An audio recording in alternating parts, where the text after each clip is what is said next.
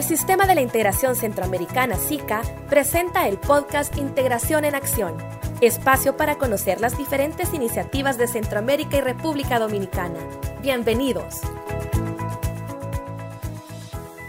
Muy buenos días, muy buenas tardes. Es un gusto para nosotros desde el equipo de trabajo de la Secretaría General del SICA eh, que desarrolla las actividades en, temas geoespaciales.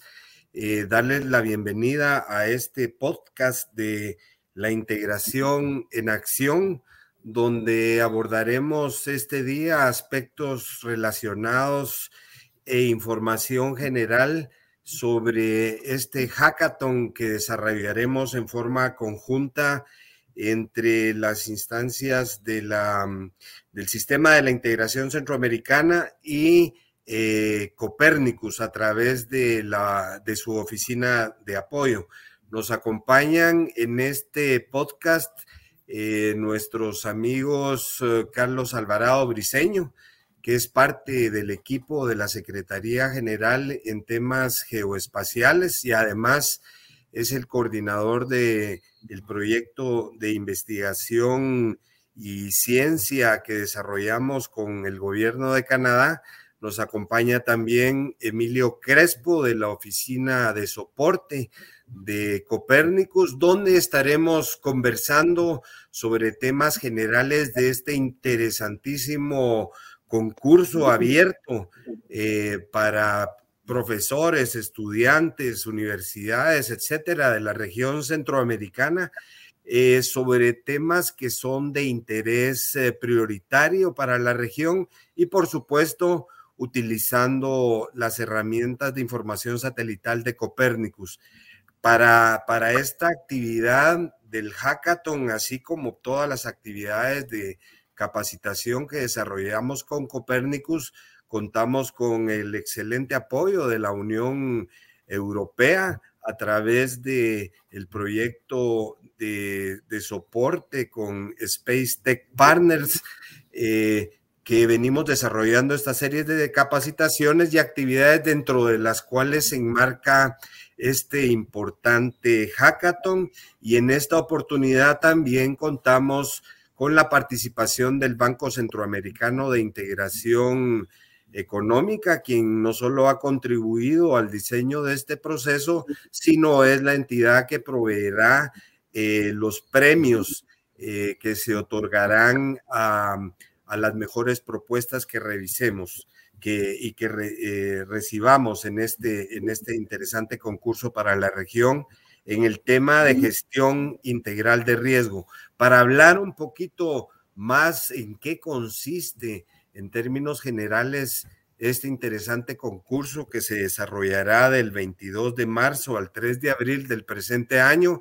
Le pediríamos a Emilio Crespo de la Oficina de Soporte de Copérnicus que nos contara un poquito al respecto. Emilio, por favor. Muchas gracias, Jorge. Bueno, eh, lo que intentamos con esta competición, con este hackathon sobre gestión de riesgos y, emergencias, eh, es un poco levantar, poner un acento sobre los problemas que tiene Centroamérica y cómo los datos abiertos de Copernicus pueden ayudar a resolver muchos de ellos. Eh, nos hemos centrado en esta competición. Particularmente queremos abrir un espacio para discutir qué puede hacer Copernicus respecto a riesgos terrestres y atmosféricos. Por terrestres, pues eh, podemos hablar todo lo devenido de catástrofes, de riesgos naturales, catástrofes naturales o antrópicas, pero pues pudieran ser, eh, por ejemplo, deslizamientos de tierras, terremotos, qué puede hacer este servicio que aporta imagen y datos satelitales combinados con otros que a veces están en capas in situ para mejorar, digamos, la respuesta ante emergencias. Pueden ser también devenidos eh, terrestres, no, no solo tienen que ser exactamente em, accidentes, digamos, directos eh, de, la corteza eh, terrestre, sino cualquiera que sea devenido. Por ejemplo, podemos hablar de incendios, vulcanología o incendios secundarios que pueden proceder de, de un fenómeno vulcanológico.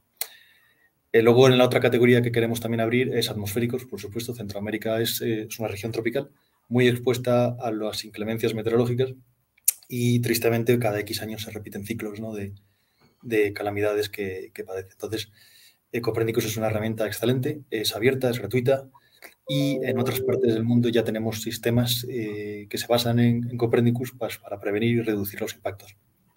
Gracias, Emilio. Muy interesante. Y Carlos, en base a tu experiencia, porque sabemos que vos sos una de las personas con más conocimiento y experiencia en temas espaciales en la región centroamericana, tenés un liderazgo reconocido en Costa Rica, que es también uno de los países que ha demostrado eh, tener mayores avances en términos generales en el manejo de estos temas. ¿Cuál es la importancia de, de realizar este tipo de actividades?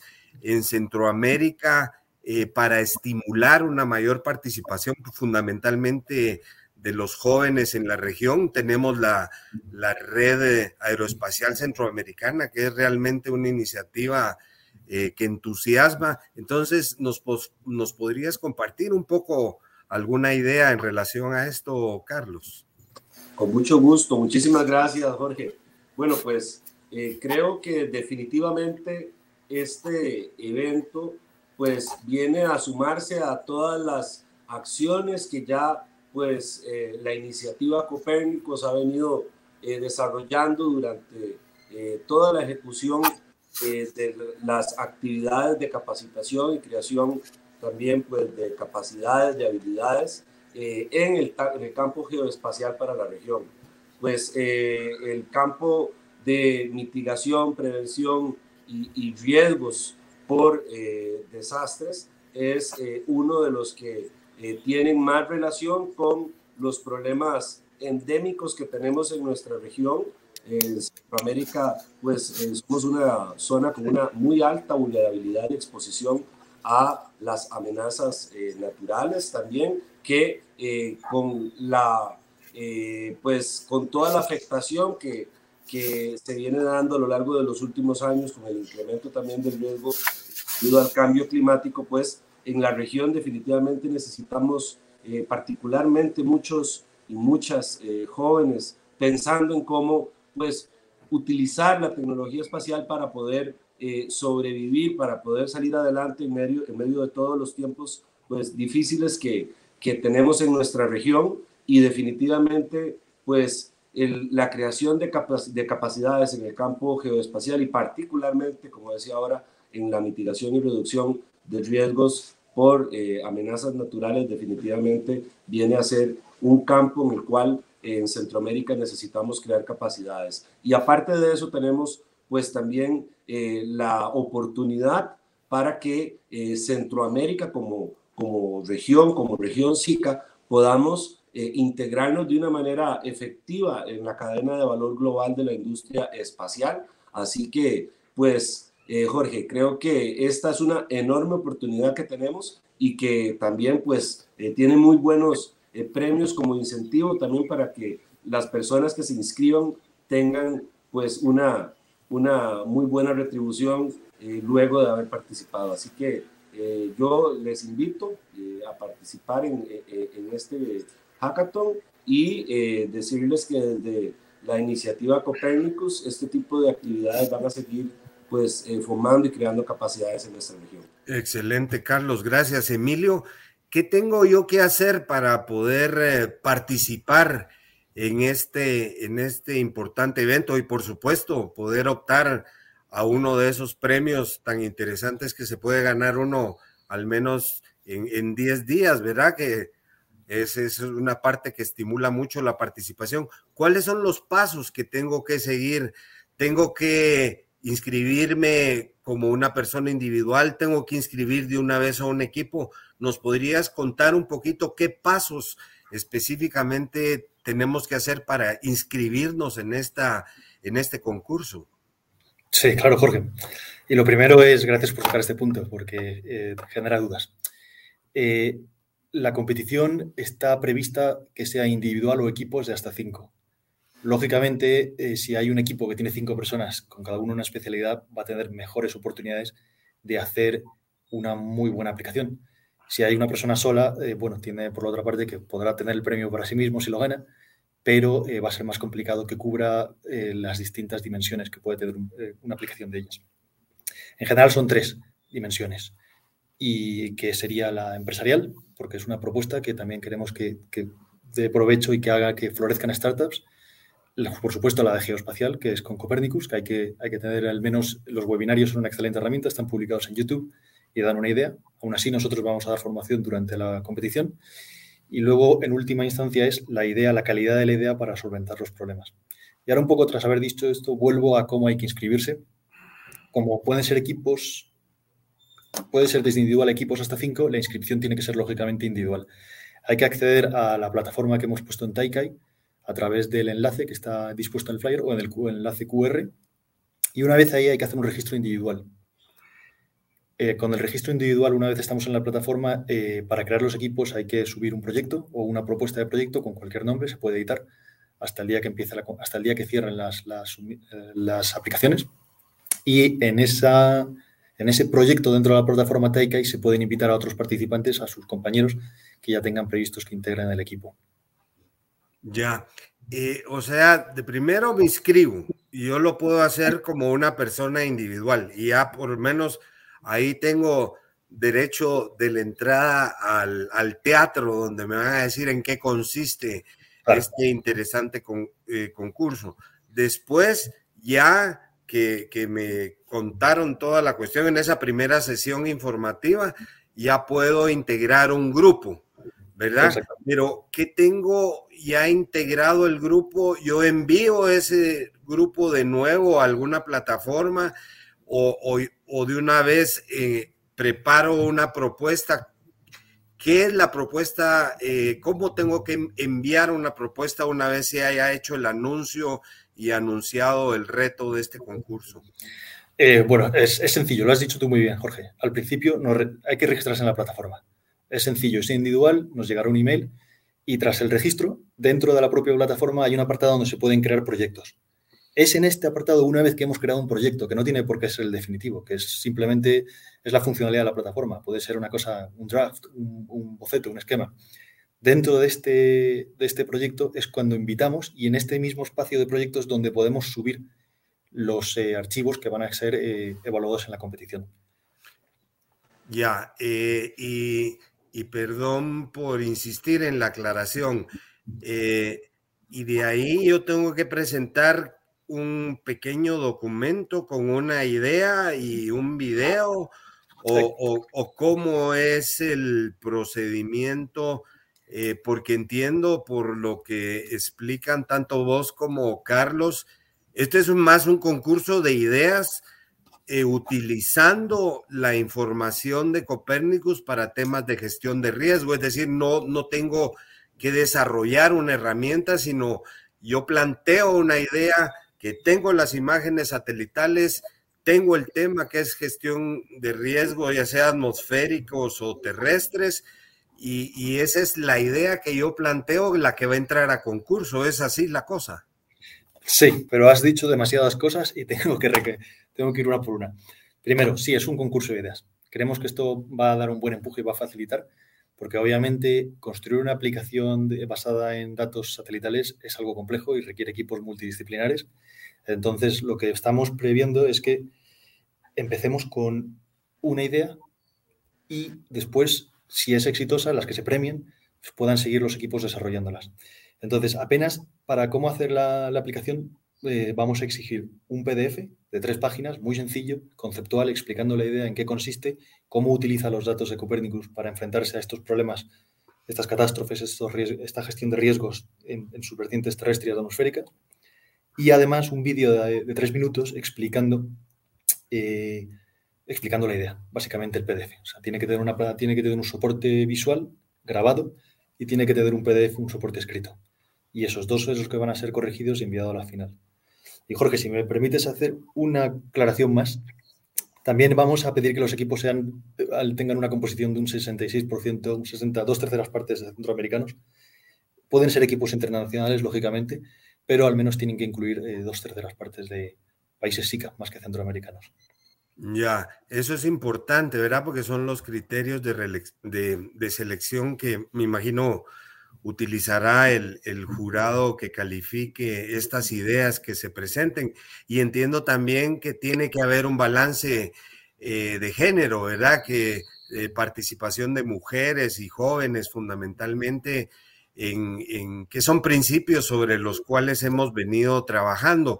Y tal vez, Carlos, en base a toda esa experiencia, en todas las actividades que se han dado de capacitación, entre los cuales el tema de gestión integral de riesgos y temas hidrometeorológicos, etcétera, que se han desarrollado en el SICA, donde hemos visto una diversidad de, imágenes satelitales y eh, cuando hay erupciones o cuando hay inundaciones, etcétera.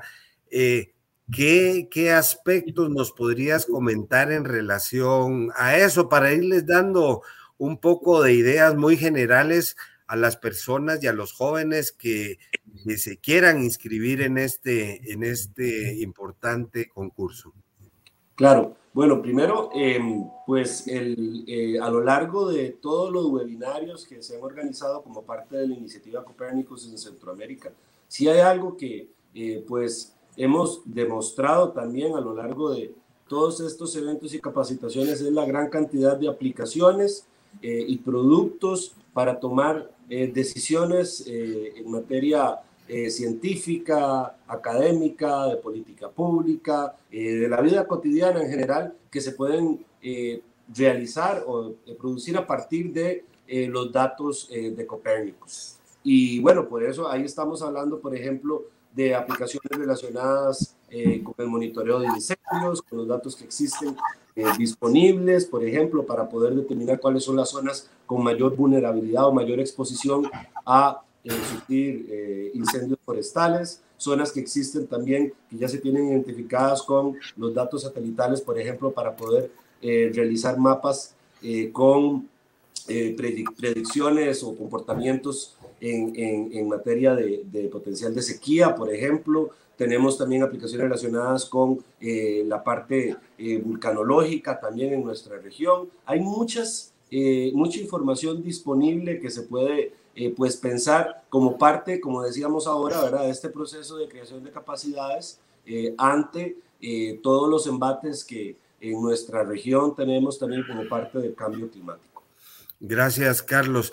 Emilio, creo que va aclarándose un poco el panorama, ¿verdad? Pero eh, eh, un aspecto fundamental es el uso de las imágenes de, de Copérnicus para proponer eh, algunas ideas en relación a los temas de gestión integral de riesgo, ya sean atmosféricos o terrestres. Tal vez no mucha gente está familiarizada y que quisiera concursar. ¿Dónde conseguir esas imágenes?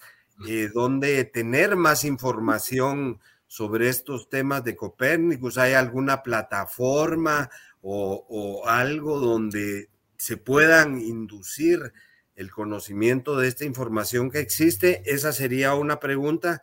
Y la otra es, entiendo también que, que, este, que estas ideas que se buscan obtener eh, tienen que tener un componente importante que es que, se le pueda llegar a la población, ¿verdad? No es para eh, super expertos en manejo de información satelital, sino un poco más de uso público, ¿verdad? Eh, aplicaciones por eh, telefónicas o algo en, en, el momento de una situación. Eh, y, un enfoque muy territorial y local, ¿verdad? ¿Nos podrías comentar un poco sobre esos dos temas? Uno, eh, dónde conseguir esa información de Copérnicus y la otra, el enfoque territorial local, la importancia que, tiene. Eh, claro, Jorge. La primera es, eh, para saber más información de Copérnicus, por supuesto, hemos habilitado en la plataforma en Taikai, donde, donde está el registro, eh, algunos enlaces a días, que es donde se pueden descargar las imágenes directamente. Hemos puesto los dos más accesibles, que son más intuitivos, que es Wikeo y el, y el Open Data Hub. Pero em, lo que vamos a hacer también para facilitar más la participación es vamos a entregar un, data, un paquete de, imágenes, digamos, de, de, accidentes o de eventos que ha habido en el pasado característicos, que están bien, eh, que Copérnicus los ha relatado bien y esta serie de imágenes pueden ayudar un poco a los participantes a presentar sus propuestas. Aunque por supuesto, no está limitado a ellos. Cualquiera puede presentar cualquier otro basado en otros eh, eventos. Pero esto al menos ilustra un poco cómo con las imágenes, que no son siempre imágenes, a veces son datos que hay que procesar, pero cómo con estas imágenes, digamos, una gestión de desastres muy visual, muy sencilla, puede eh, elevar o, traer a la mente ideas eh, para los participantes, que no tengan por qué ser expertos. Excelente. Y la segunda, sí. La segunda pregunta que me has hecho respecto al nivel de expertise que tienen que tener es abierto. Eso está abierto y queremos que sea accesible a todos. de hecho, hemos pensado en uno de los criterios de evaluación va a ser el, digamos, el grado de desarrollo, pero es solo uno de cinco o de seis. Es apenas un 10, un 15% de la evaluación. Por tanto, el otro 80%, el mayor peso de, la, de esta competición, que a lo mejor ahora Carlos Enrique puede detallar los, los precios, perdón, los precios, los premios, pero el mayor peso de esta competición está en la calidad de la idea, en cómo Copernicus pueda resolver un problema que tenga Centroamérica. Y voy a, a poner un ejemplo que va a ser inválido para la competición, pero a lo mejor tenemos zonas de inundación. Con Copernicus se pueden ver muy bien con el índice el, o con la humedad del suelo. Y tras una tormenta, en periodos puede aparecer más dengue en ciertas poblaciones. Y esto se puede hacer un modelo de cómo con un layer, de, con una capa de datos de Copernicus que detecta inundación en zonas húmedas, se puede prever dónde puede haber más casos de cólera o otras, eh, otras eh, enfermedades asociadas pues, a la proliferación de insectos que están asociados a su vez a la proliferación de humedad en épocas de calor. Excelente, excelente. Yo creo que es un, es un ejemplo muy interesante aplicado que combina temas de gestión de riesgo con el riesgo sobre la salud de la población. Y tal vez algo no menos importante, porque eh, los premios, ¿verdad? Eh, tal vez Carlitos nos puede compartir eh, si mi idea es genial, lástima que yo no pueda concursar, ¿verdad? Pero ¿qué me puedo yo ganar? ¿Qué me va a dar el Banco Centroamericano por, por esa idea ganadora? ¿Qué nos podés compartir, Carlos? Bueno, pues los premios, ¿verdad? Así como la dinámica del, de, de, la hackathon como tal, se ha visto como algo pues innovador, interesante, ¿verdad? Disruptivo pues los premios también ofrecen un gran incentivo, debo decirlo, ¿verdad? En, ambas categorías, tanto en, en aplicaciones eh, tanto eh, terrestres como atmosféricas, en estas dos categorías hay tres premios, primer eh, y segundo y tercer lugar. El primer lugar, el premio es de dos mil dólares, el segundo lugar es de 1.250 dólares y el tercer lugar de 500 dólares. Entonces estamos hablando de seis premios en total al ser eh, dos categorías. Definitivamente, pues eh, el, incentivo también, aparte de la idea que usted eh, produzca o genera, que también pues va a tener un gran potencial, también va a ir de la mano con estos premios que gracias también al apoyo del Banco Centroamericano de Integración Económica y, y, y de las entidades que participen en la organización de esta hackathon ha sido posible. Así que les invitamos definitivamente a que participen, a que se inscriban y que eh, contribuyan también en esta eh, creación de inteligencia colectiva en nuestra región de Centroamérica para poder pues eh, seguir logrando crear capacidades en el campo aeroespacial y particularmente en el campo geoespacial en nuestra región. Excelente, Carlos. Yo creo que es, es un avance muy importante y que aclara eh, una buena parte de dudas que pudieran surgir a, todos aquellos que están interesados en participar. Y tal vez ya para ir concluyendo, eh, eh, yo les agradecería a Emilio y Carlos en ese orden un, mensaje final. Seguramente que vamos a tener que hacer un nuevo programa sobre esto para seguir promocionando eh, este interesante concurso, pero tal vez brevemente un mensaje final eh, de parte de ustedes, eh, iniciando con Emilio, por favor. Bueno, yo desde luego les animo a participar. Es objetivamente una competición accesible, valora la idea, no valora la expertise, sobre todo la idea.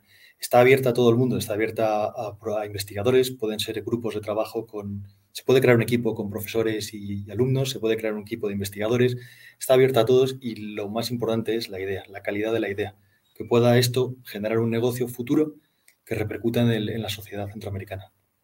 Excelente, gracias Emilio. A mí me entusiasma mucho que, no se necesite ser un experto en manejo de información satelital, sino más bien un experto creativo que genere, o experta creativa que genere buenas ideas, ¿verdad? Eh, Carlos, tu mensaje final. De mi parte, eh, enfatizar también lo que comentaba eh, ahora Emilio, no se necesita un nivel de experticia técnica para poder participar en esta hackathon, lo que se ocupa es gente con muy buenas ideas que se puedan realizar y que eventualmente pues inclusive se puedan llevar a, a, la práctica. Así que eh, también pues motivarles y particularmente a, las mujeres y jóvenes eh, y, y, personas que también pues tengan una realidad eh, en zonas vulnerables, zonas que también pues tienen mayor exposición inclusive a este tipo de riesgos, pues que animarles a, a, a, que, a que se inscriban, a que participen y que también pues así sigamos contribuyendo en esta pues, discusión colectiva. Excelente, gracias eh, Carlos, gracias Emilio. Eh, agradecer también al, al, equipo de la dirección de, del conocimiento de la Secretaría General del SICA, eh, por supuesto al Banco Centroamericano de Integración Económica, a la Unión Europea, a Copernicus por esta importante oportunidad, no sin dejar de mencionar los valiosos aportes también de la Coordinadora Regional para la Reducción de Desastres, CEPREDENAC, y el Comité Regional de Recursos Hidráulicos, el CRRH, que son las dos entidades más cercanas eh, que tienen competencia sobre este importante tema, que es una de las prioridades estratégicas de la, de la región centroamericana, como es la gestión integral de riesgo.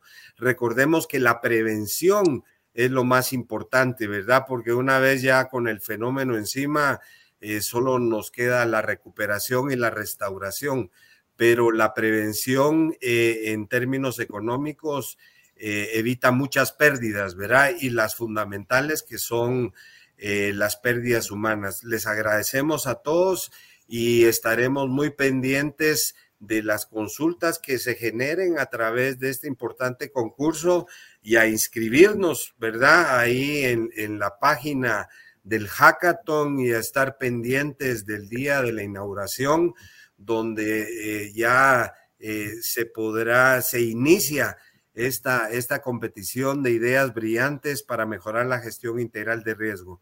Muchísimas gracias, buenos días y buenas tardes a todos. Gracias por sintonizar Integración en Acción. Le invitamos a conocer más sobre el sistema de la integración centroamericana en el portal www.sica.int y en nuestras redes sociales.